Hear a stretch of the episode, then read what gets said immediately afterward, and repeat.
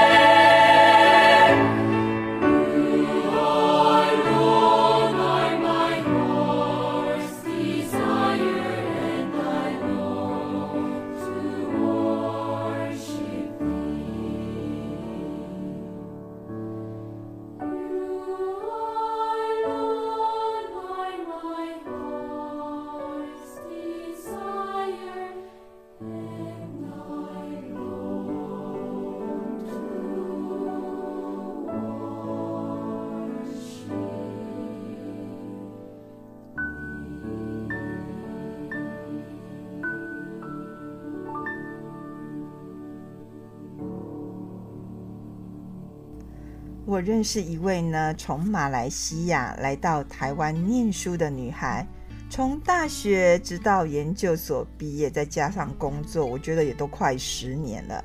那前阵子呢，很偶然啊，我在街上遇到她，那她跟我打招呼，那我就问她说：“诶，那她有没有回去她的啊马来西亚槟城的家呢？”她就一脸很忧愁跟我说：“因为疫情的关系，他已经啊将近应该说超过三年没有回去了啦。结果呢，在这段期间，让他非常难过的事就是他的外婆过世。”但是因为疫情的关系，他也没有办法回去参加他外婆的告别式。他就跟我说，这件事情啊，真的在他心里留下一种创伤，诶，一种阴影。可是大家呢，都对他说，说她是一个非常勇敢的女孩，独自在台湾读书啦，在台湾工作啊，这样子是非常勇敢的耶。那她其实也常常问自己说：“是真的这样子吗？那我留在台湾的意义到底是什么啊？”尤其是她外婆过世后，让她觉得她其实常常很害怕一个人很孤独，或是说这些日子他只是在啊强逼自己撑过去，或是只是一种虚度光阴。由于呢，我跟他只是在街上碰到。我们没有办法说啊深入的聊天，我就邀约他说啊找一天时间呐、我们两个都可以啊可以跟他一起聊聊天。那他真的呢，有一天星期六的下午啊，他就找我聊天。我听完他这几年的一路的心路啊心应该说心历路程吧，我觉得很庆幸的是，他不是逞强或是出于勉强来面对。啊，这样子环境的改变，或一些他也没有办法说他很努力就可以啊有所成就的一些事物。他说可以支持他的，他很清楚，就是他的这份信仰。尤其在他很难过的时候，他一样可以保持一种乐观的态度。他就跟我分享说，他说他越来越能将这些过程当作是一趟旅程。我说。怎么讲呢？他说，过程哦是为了通往目的地，所以有时候呢，你会很着急，说：“哎呀，那个目的地还没有到。”或者会很担心、很担忧自己说：“怎么还没有到达那个目的地啊？”但旅程就不一样喽。他说，旅程的话，就是每一个瞬间，就算是你停留，你都可以看到意想不到的风景。或是上帝呀、啊，都可以让你看见独一无二的景色。其实我听他这样说，我非常的感动。是啊，在大环境常常变化的时候，上帝有时候呢，都让我们看到独一无二的景色。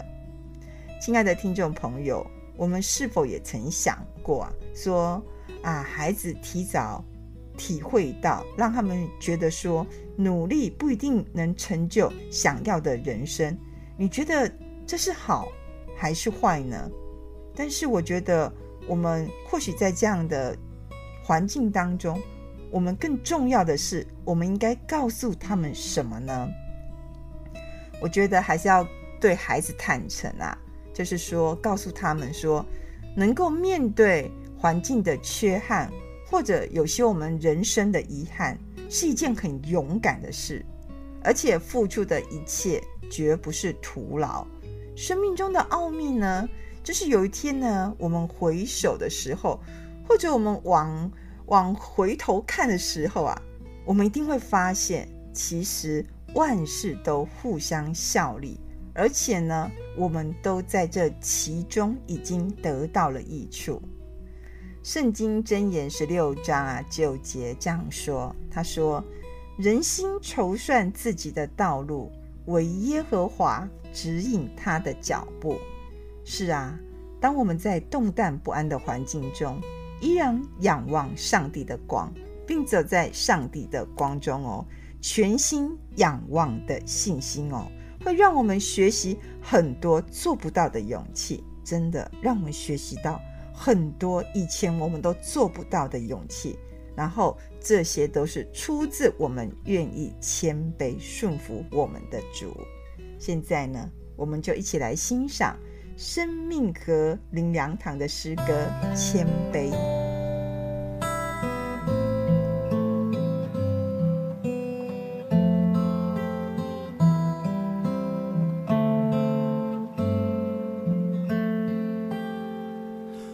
需要谦卑，需要谦卑，就是我谦卑，才能到主面前。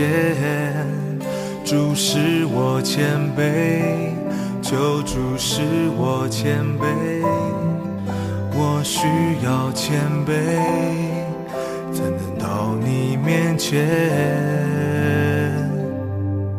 我需要谦卑，需要谦卑，就是我谦卑，才能到主面前。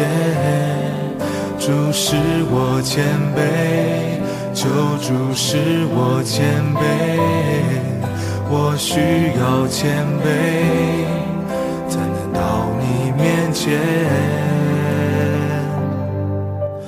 主，求你来破碎我的骄傲，让我重新想起你的怜悯，求除去我心中自大的痕迹，使我清醒谦卑跟随你，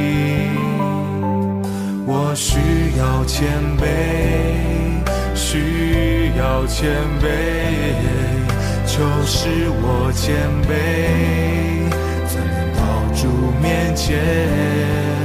主使我谦卑，求主使我谦卑，我需要谦卑，才能到你面前。哦，主，骄傲，让我重新想起你的怜悯，就除去我心中自大的痕迹，使我清醒谦卑。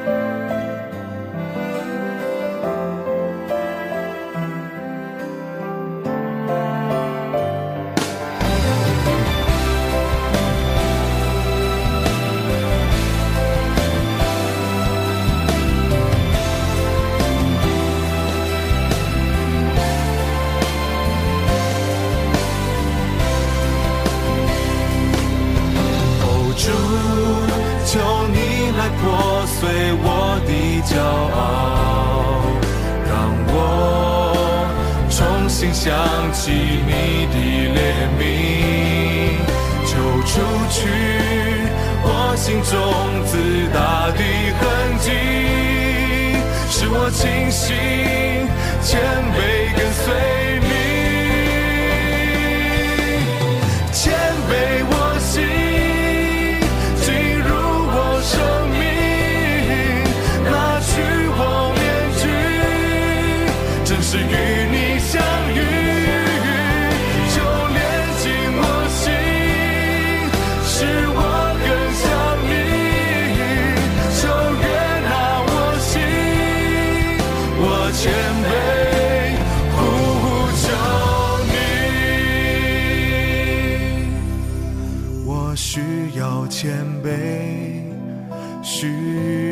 谦卑，就是我谦卑，才能到主面前，主使我谦卑，求主使我谦卑，我需要谦卑，我谦卑呼求你。原本二零二零年的东京奥运呢，带给日本是美好的，是灿烂的。我想，无论是在日本文化的展现，或是他们的观光的产业、商业各项的发展啊，日本是抱着多大的期望，也为此准备好久，可以说是超前部署好久。可是无奈一场疫情打乱了所有的事情，打乱了所有很多人的梦想，更将奥运呢就延至到二零二一年举行。我个人是觉得说，虽然疫情依旧严峻，但也创造出许多佳绩和值得颂赞的故事。我认为说，日本人的一些啊，他们的态度，或者是他们对于事情的执着的精神啊，真的值得我们学习和嘉许。二零二一年的东京奥运自行车比赛呢，写下一页经验史哦。这一页经验史是这样的。原本大家被最看好的荷兰选手，就是他可以拿第一名这位选手呢。当他很兴奋地越过终点线啊，他高举双手欢呼，哎，因为他觉得说就是他了，他就是第一名了。但是当他下车的那一刻哦，却被告知说自己已经获得银牌，他很错愕，哎，他回想说，我自己一路超过的这些职业选手。我没有觉得谁超越过我耶，到底是谁拿到冠军啊？他完全不解，不知道谁拔得头筹。直到颁奖的那一刻，他才知道说，这位金牌得主的真面目，他就是安娜基森霍佛。他是一位业余的自行车手，然后他的正职工作是数学家，他不是职业选手哦。今天呢，就要为我们的听众朋友啊来介绍这位安娜。安娜虽然参与职业的车队，但是因为她表现不太好，所以不到一年呢就被解约了。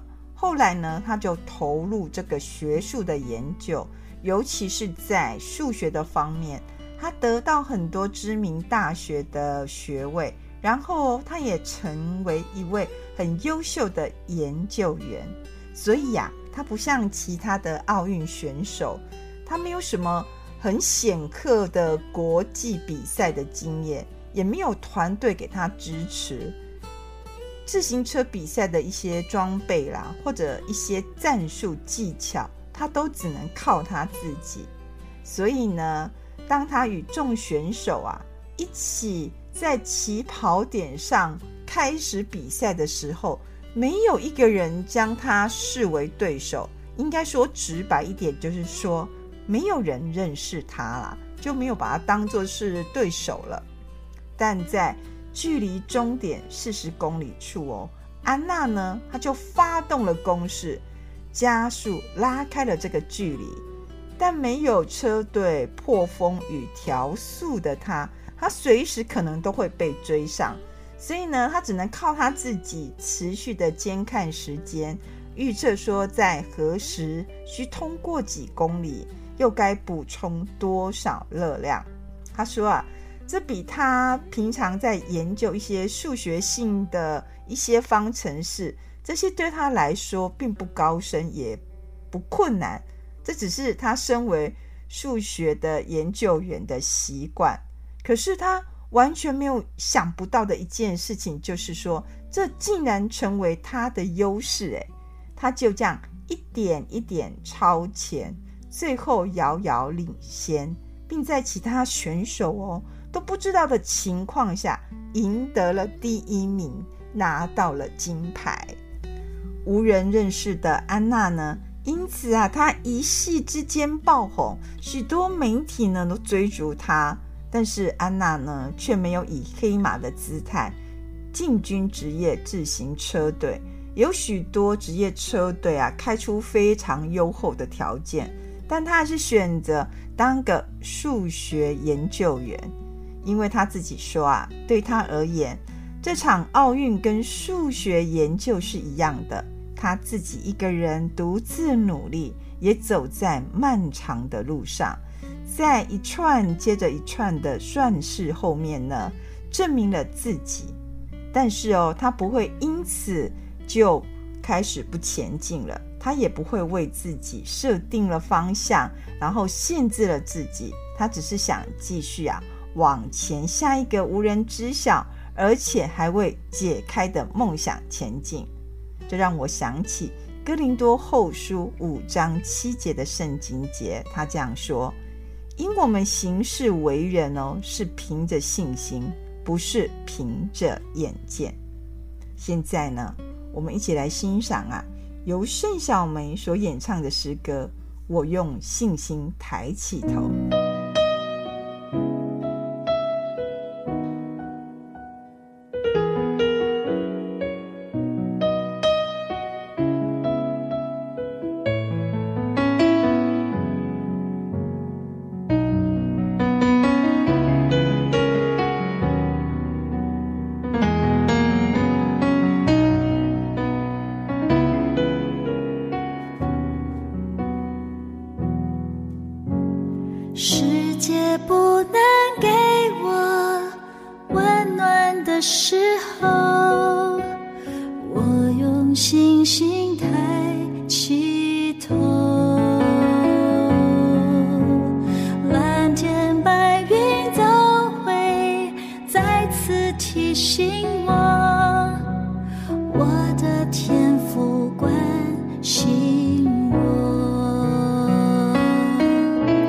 谁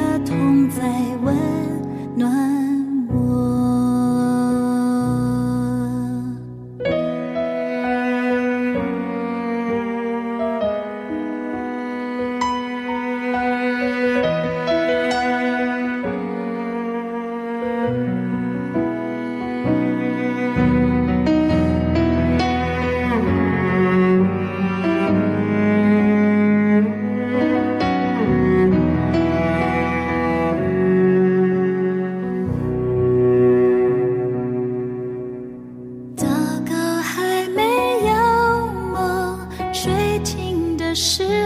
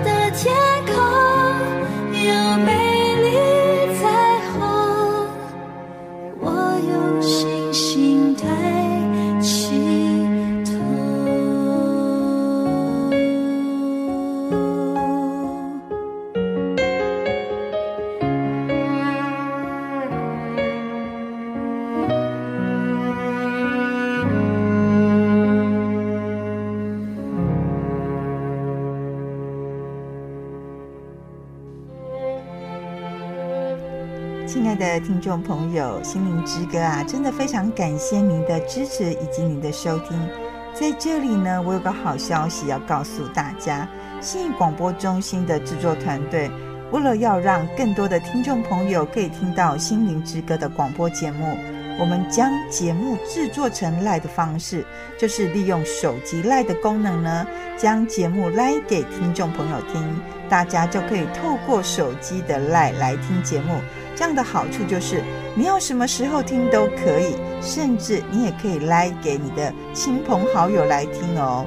心灵之歌呢，在这里也非常的诚恳呼吁大家，我们需要大家的奉献与支持，让广播福音事功能能接续下去。